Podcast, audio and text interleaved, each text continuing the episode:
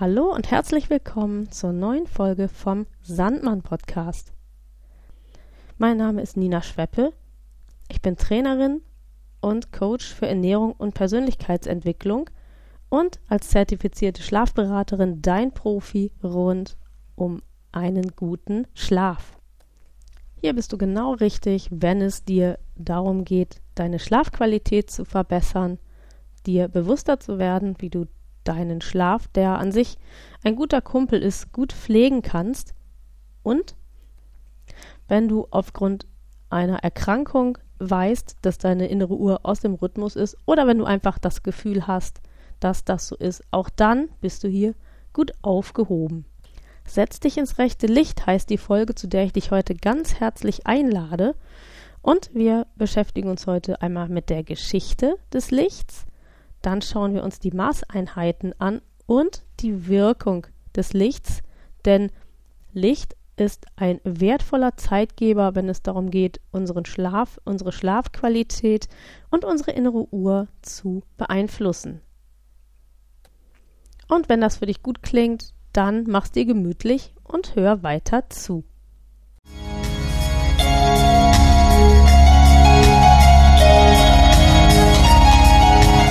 Erholsamer und durchgehender Schlaf ist für jeden Menschen existenziell. Nur wer gut und ausreichend Schlaf findet, wird am Tag darauf seine Konzentrations- und Leistungsfähigkeit auch abrufen können. Jeder Dritte hat jedoch Schwierigkeiten, diesen erholsamen Schlaf zu finden. Bei blinden Menschen kommt hinzu, dass die fehlende Lichtwahrnehmung zur Verschiebung der Schlaf- und Wachphasen führen kann.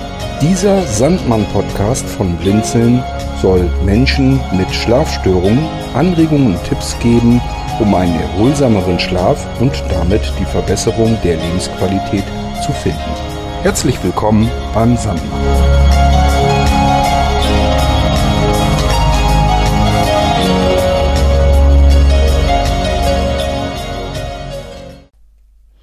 Licht ist ein wichtiger Zeitgeber für unsere innere Uhr und ich habe es in den letzten Folgen schon gesagt, ähm, unser Biorhythmus ist nicht unbedingt der, der dem 24-Stunden-Tag entspricht. Unsere innere Uhr muss immer wieder vor bzw. nachgestellt werden und das geschieht durch das Licht. Zu Beginn der Erdgeschichte und auch als die ersten Menschen so auf der Welt unterwegs waren, da war das mit dem Licht relativ einfach. Denn die einzige Lichtquelle, die wir hatten, war die Sonne. Und wer meinen Ernährungspodcast hört, der weiß, dass ich das immer sage, wir befinden uns noch körperlich und vom Organismus her voll in der Steinzeit und das betrifft auch unsere innere Uhr. Eigentlich ist sie hauptsächlich gesteuert von der Sonne und das macht chronobiologisch auch Sinn, denn die Sonne ist einfach die stärkste Lichtquelle, die wir haben. An wolkigen Tagen, wenn sie so durch die Wolken linst, erzeugt sie 1500 bis 2000 Lux. Und an hellen Sommertagen erreichen wir 80.000 bis 100.000 Lux. Diese Zahlen werden dir jetzt noch nicht viel sagen, ich schmeiße sie aber schon mal rein. Das wird nachher noch klarer, wenn ich etwas zu den Maßeinheiten sage und zur Einschätzung, wie Licht ähm, auf uns wirkt und in, in welchen Lichtverhältnissen wir uns eigentlich so im Alltag bewegen. Das fand ich nämlich sehr erschreckend. Die Menschen hatten also für sich das Sonnenlicht zur Orientierung und das hat ihren biologischen Rhythmus massiv verändert beeinflusst. Ich habe mal in einem historischen Roman gelesen, dass es sogar ähm, Kulturen gegeben hat, in denen der Stammeshäuptling morgens ähm, aufgestanden ist, wenn es noch dunkel war, und er hat gewartet, bis die Sonne am Horizont erschien und hat dann quasi ähm,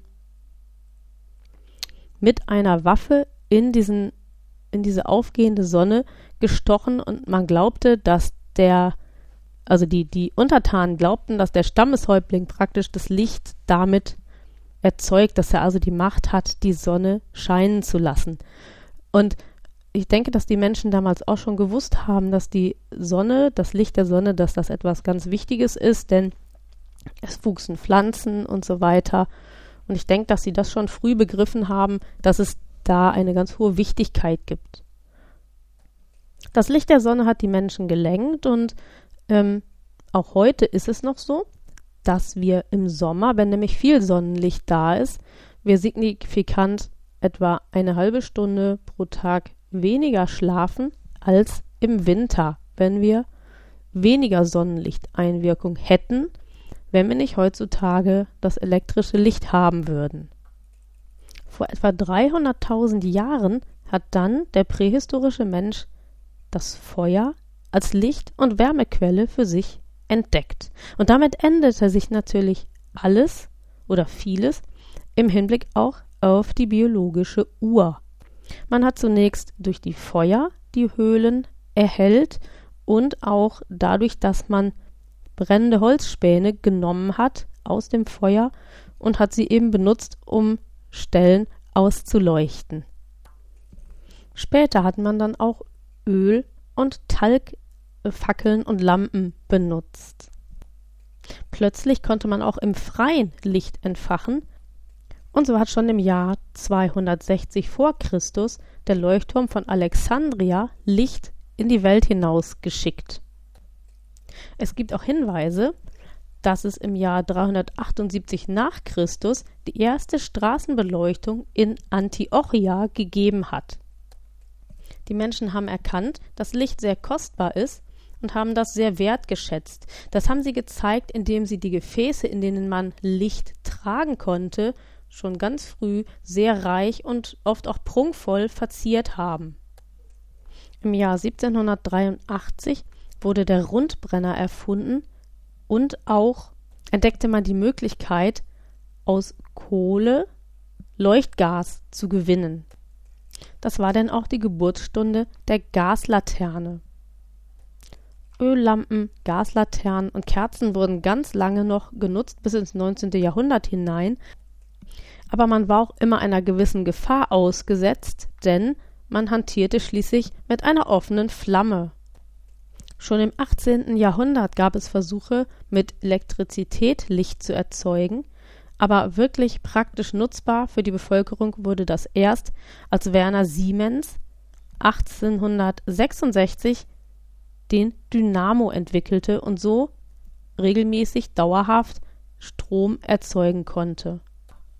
Das Zeitalter des elektrischen Lichts beginnt aber erst 1879, als Edison die Glühbirne erfand. Er vollendete damit das Werk des deutschen Uhrmachers Johann Heinrich Göbel aus dem Jahr 1854. Jetzt stellt sich die Frage, was genau ist eigentlich Licht? Ähm, für alle, die es ganz genau wissen wollen, verweise ich schon mal jetzt auf die Seite www.licht.de,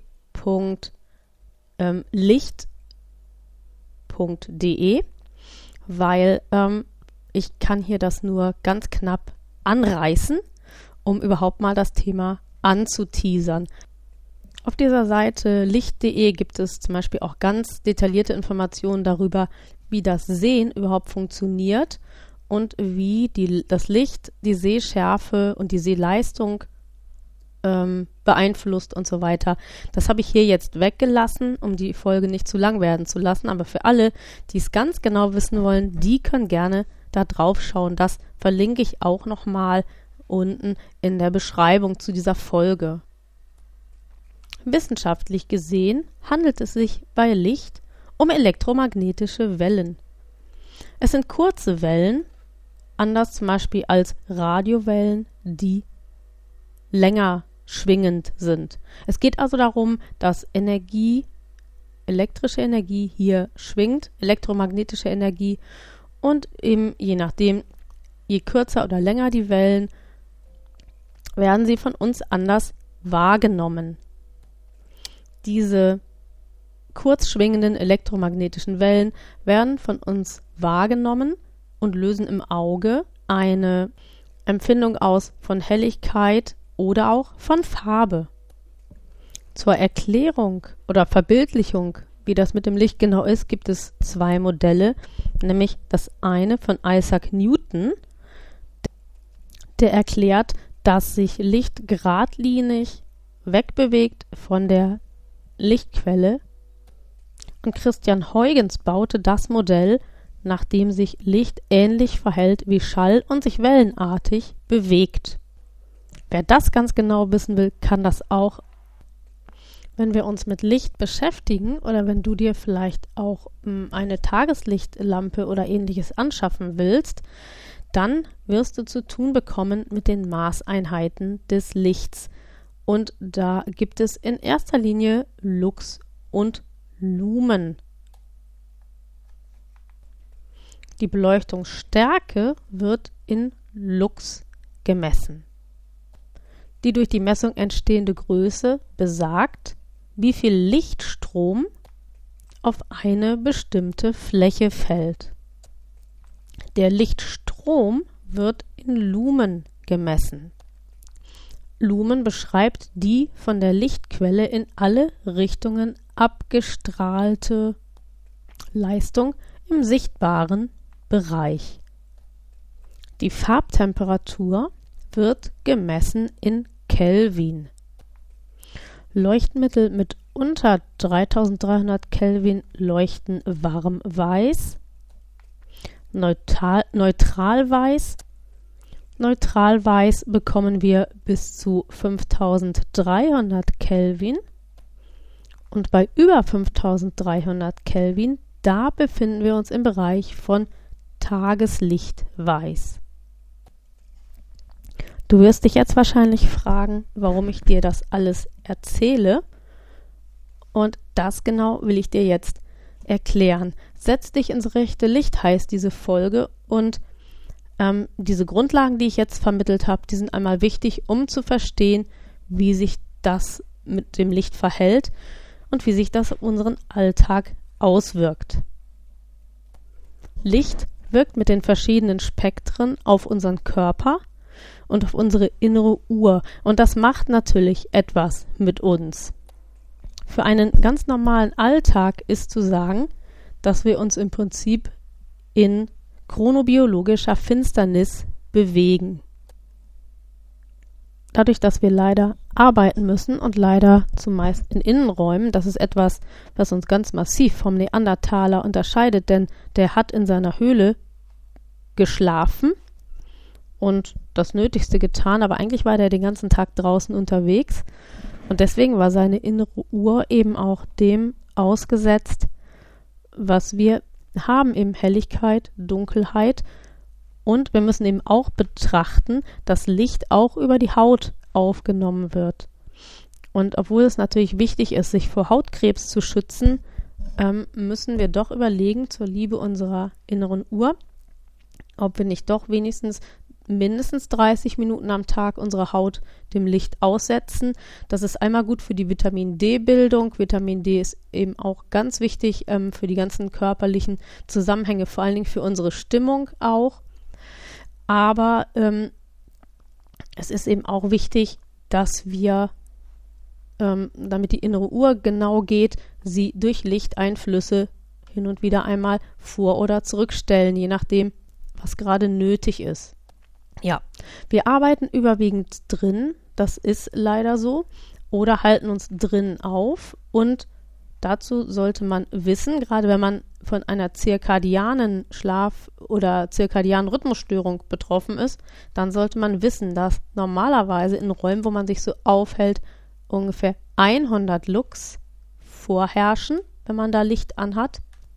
In Büros sind es 300 bis 400 Lux und ähm, das ist ähm, übrigens vorgeschrieben, gemäß Arbeitsschutzgesetz. Und in Großraumbüros sind es bis zu 1000 Lux. Und jetzt sage ich zum Vergleich nochmal die Zahlen, die ich vorhin schon mal reingeschmissen habe, dass wir, wenn wir uns draußen aufhalten, an einem bewölkten Tag 1500 Lux bis 2000 Lux haben können und an einem richtig schönen, wunderbar hellen Sommertag 80.000 bis 100.000 Lux. Es gibt mittlerweile überhaupt keinen Zweifel mehr daran, dass die Lichttherapie nützlich ist und dass sie auch wissenschaftlich einen immer höheren Stellenwert erlangt. Nur leider bei den Krankenkassen ist das noch nicht angekommen, wie das leider oft bei sinnvollen Therapien so ist. Im Rahmen der Lichttherapie wird mit Quellen ab 2500 Lux oder höher gearbeitet. Auch da kann man schon sehen, dass das wesentlich mehr ist als bei einer üblichen Beleuchtung durch künstliches Licht. Um das Auge, vor allen Dingen die Netzhaut, zu schonen, werden Filter eingesetzt, um UV-Licht und Blaulichtanteile auszuschalten. Man weiß heute auch, dass Licht nicht nur über das Auge verarbeitet und aufgenommen wird, sondern auch über die Haut. Deswegen sagte ich das eben mit den Sonnenschutzanteilen. Das gilt aber auch für die Lichttherapie durch Therapielampen. Ähm, man weiß natürlich, dass der Nutzen über die Haut nicht gar so hoch ist wie übers Auge. Dennoch kann sich das lohnen, ähm, mit ersten Mal lichttherapeutischen Lampen, die nicht so teuer sind, ein Experiment zu starten. Man kennt die Lichttherapie natürlich überwiegend aus Skandinavien, wo viel Dunkelheit ist und da äh, werden die Menschen schon jetzt in immer höherem Umfang mit lichttherapeutischen Maßnahmen versorgt. Und das Ziel der Lichttherapie ist, die Melatoninausschüttung zu bremsen und damit die Serotoninausschüttung anzustoßen, manchmal überhaupt erst zu ermöglichen. Und was jetzt so unsere Breiten betrifft und unser Leben betrifft, kann man sagen, dass es sehr, sehr hilfreich sein kann, dass man gleich morgens nach dem Aufstehen oder beim Aufwachen sozusagen sich versorgt mit Tageslicht, weil das dann eben direkt hilft, den Melatoninspiegel zu senken und das Serotonin zu locken. Denn Melatonin und Serotonin, man kann das gar nicht oft genug sagen, das sind die beiden Gegenspieler, die dafür sorgen, ob wir müde sind oder munter. Und die brauchen eben diese Licht Impulse. Bei einer Lichtbestrahlung von 10.000 Lux wird empfohlen, dass man 30 Minuten sich besonnt sozusagen. Und das reicht dann als Ration für den ganzen Tag. Wenn man mit Tageslichtlampen arbeitet, es gibt inzwischen heute schon welche, die durch ähm, elektronische Parameter den Tagesablauf direkt nachempfinden. Hm, sowas ist aber relativ aufwendig und es ist die Frage, ob man sich das installieren möchte. Ähm, wenn man das nicht hat, dann muss man selber ein sehr gutes Lichtmanagement betreiben. Weil das, was am Morgen hilft und munter macht, hält natürlich auch am Abend munter. Das heißt, wenn man sich abends zu spät oder auch zu lange mit der Sonne bescheint, bestrahlt, besonnt, dann kann das für die Nacht schwierig werden. Ich weiß es aus eigener Erfahrung. Ich habe, als für mich die Diagnose Non-24 klar war, meine Wohnung tatsächlich mit Tageslichtlampen ausgestattet. Also selbstverständlich, ähm, also das Schlafzimmer nicht, weil das ist recht aufwendig, wenn man das von einem Lichtprofi machen lässt. Ähm, aber ich habe im, im, Wohnzimmer und in meinem Wirtschaftsraum sozusagen habe ich Tageslicht und auch ähm, normales Licht, also um damit ich eben auch wechseln kann. Und ich habe am Anfang den Fehler gemacht, dass ich dachte, ach, ist doch schön, ich ähm, bei diesem schönen, tollen, hellen Tageslicht, was ich eben auch noch wahrnehmen kann, äh, über mein kaputtes Auge, da habe ich voll den Genuss- und Wohlfühlfaktor und habe das dann immer sehr lange angelassen, oft bis neun, halb zehn. Aber das Problem ist, dass ungefähr zwei Stunden bevor man müde wird, ähm, die Zirbeldrüse anfängt, also Melatonin auszuschütten. Und wenn wir jetzt bis halb zehn habe ich künstlichen Sommer erzeugt, dann ist natürlich auch nicht verwunderlich, dass ich eigentlich Schwierigkeiten hatte, einzuschlafen, beziehungsweise dass dann eben auch die Schlafqualität nicht gut war, weil der Serotonin-Melatonin-Rhythmus überhaupt nicht gepasst hat. Ich lasse im Sommer der Sache freien Lauf, weil da ist es lange hell und wenn es mir dann zu dunkel wird im Zimmer, mache ich eben kein Tageslicht mehr an, sondern mache dann ähm, das normale Weißlicht an. Ähm, Im Frühjahr und Herbst hm, nutze ich das Tageslicht hier in meinen Räumen. Einfach weil ich sonst um 19 Uhr schon völlig platt bin und das ähm, ist schwierig, wenn man am Leben teilnehmen möchte. Aber ich achte eben drauf, das rechtzeitig auszuschalten. Das ist ein Punkt, der dann ganz, ganz wichtig ist. Ich nutze diese Geschichte mit dem Tages- und normalen Licht ein Stück weit als Therapie. Es hat für mich eben auch viel Wohlfühlfaktor. Und wer jetzt sagt, oh, ich will das in meiner Wohnung so gar nicht und es ist mir auch zu teuer, wer also eine Therapielampe einsetzt, so wie sie einzusetzen ist, wie es eigentlich gedacht ist, der muss eben sich direkt da in die Nähe da ähm, relativ davor setzen und sollte dann eben eine Intensivbesonnung immer wieder mal stattfinden lassen, um eben den Rhythmus der biologischen Uhr zu unterstützen. Gerade im Winter ist das besonders wichtig, weil dann das natürliche Tageslicht natürlich äh, früh weg ist und auch morgens, also wir gehen im Dunkeln aus dem Haus, kommen im Dunkeln wieder. Und es hat sich tatsächlich als hilfreich erwiesen, als Mittel gegen so etwas wie Winterdepression.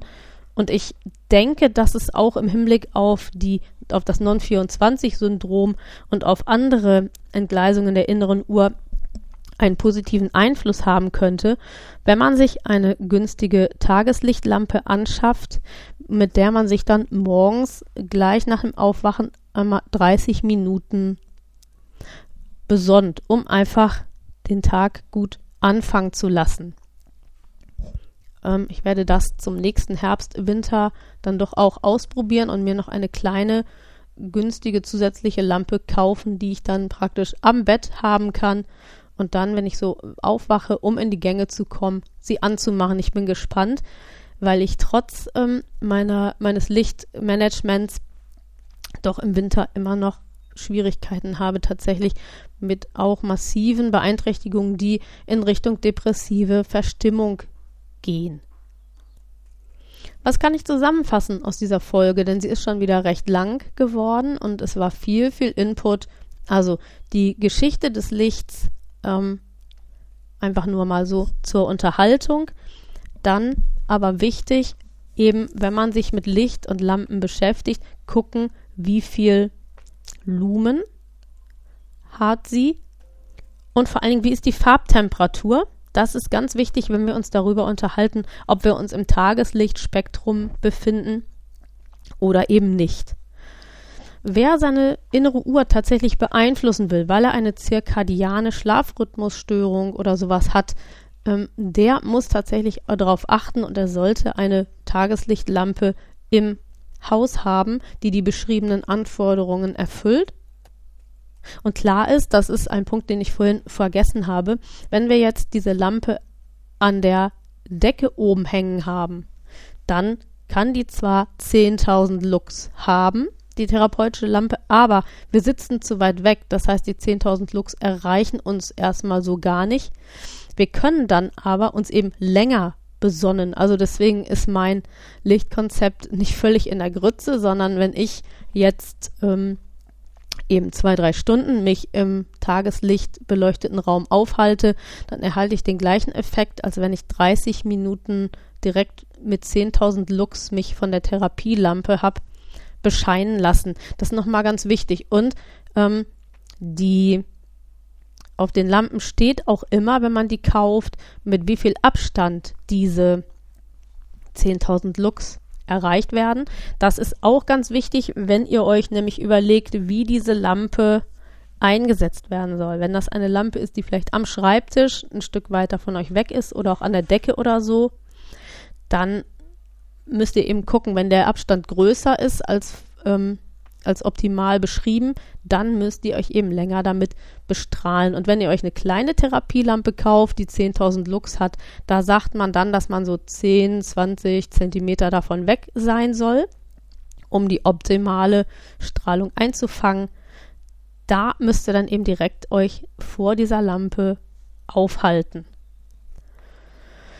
Ja, setzt euch ins rechte Licht. Das ist die Überschrift gewesen dieser Folge. Also nutzt das Tageslicht, denkt über künstliches Tageslicht nach und ich möchte fast darauf wetten, dass du, wenn du das machst, ähm, einen riesen Benefit haben kannst, dass es dir besser geht und dass in deine Schlaf- und Lebenssituation richtig Ruhe einkehrt.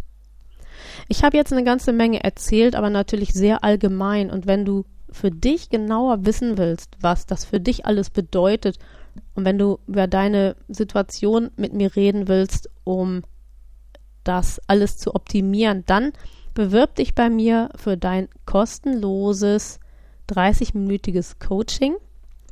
Und dann gucken wir, wie wir weiter vorgehen, ob das vielleicht schon reicht oder ob du vielleicht ein Coaching-Paket bekommst oder ob wir für dich Experten suchen, was auch immer. Meine Kontaktdaten findest du in der Beschreibung, beziehungsweise du kannst auch einfach auf meine Homepage gehen, www.beb-schweppe.de. Da findest du meine Kontaktdaten. Du kannst mich anrufen unter 040 94 996747 oder mir eine Mail schreiben unter kontakt@beb-schweppe.de und ich bin natürlich auch per WhatsApp zu erreichen. Da freue ich mich sehr über Text- und Sprachnachrichten unter der 0176 3251 5717. Ich wünsche dir alles Gute, sei schön in der Sonne, sorg für deine innere Uhr und dein Vitamin D und ich verabschiede mich bis zum nächsten Mal.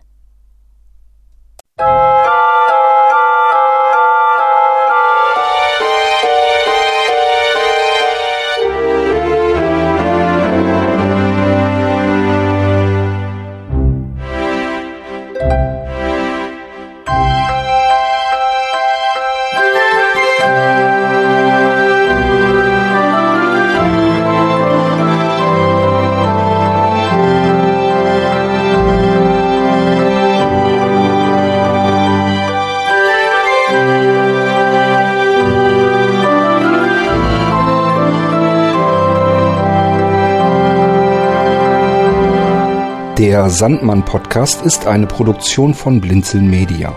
Gern kannst du uns kontaktieren, entweder über das Kontaktformular unserer Homepage www.blinzeln.org oder aber per E-Mail an podcast.blinzeln.org. Immer dran denken, Blinzeln schreibt man in unserem Fall mit einem D in der Mitte. Unser Podcast-Anrufbeantworter steht dir natürlich auch zur Verfügung unter der deutschen Telefonnummer 05165 439 461 und wenn du aus dem Ausland anrufst, einfach die vorangegangene 0 gegen die 0049 für Deutschland ersetzen. Wir bedanken uns ganz herzlich, dass du den Sandmann Podcast verfolgst und freuen uns auch, wenn du beim nächsten Mal wieder mit dabei bist. Bis dahin alles Gute, eine schöne Zeit und schlaf gut.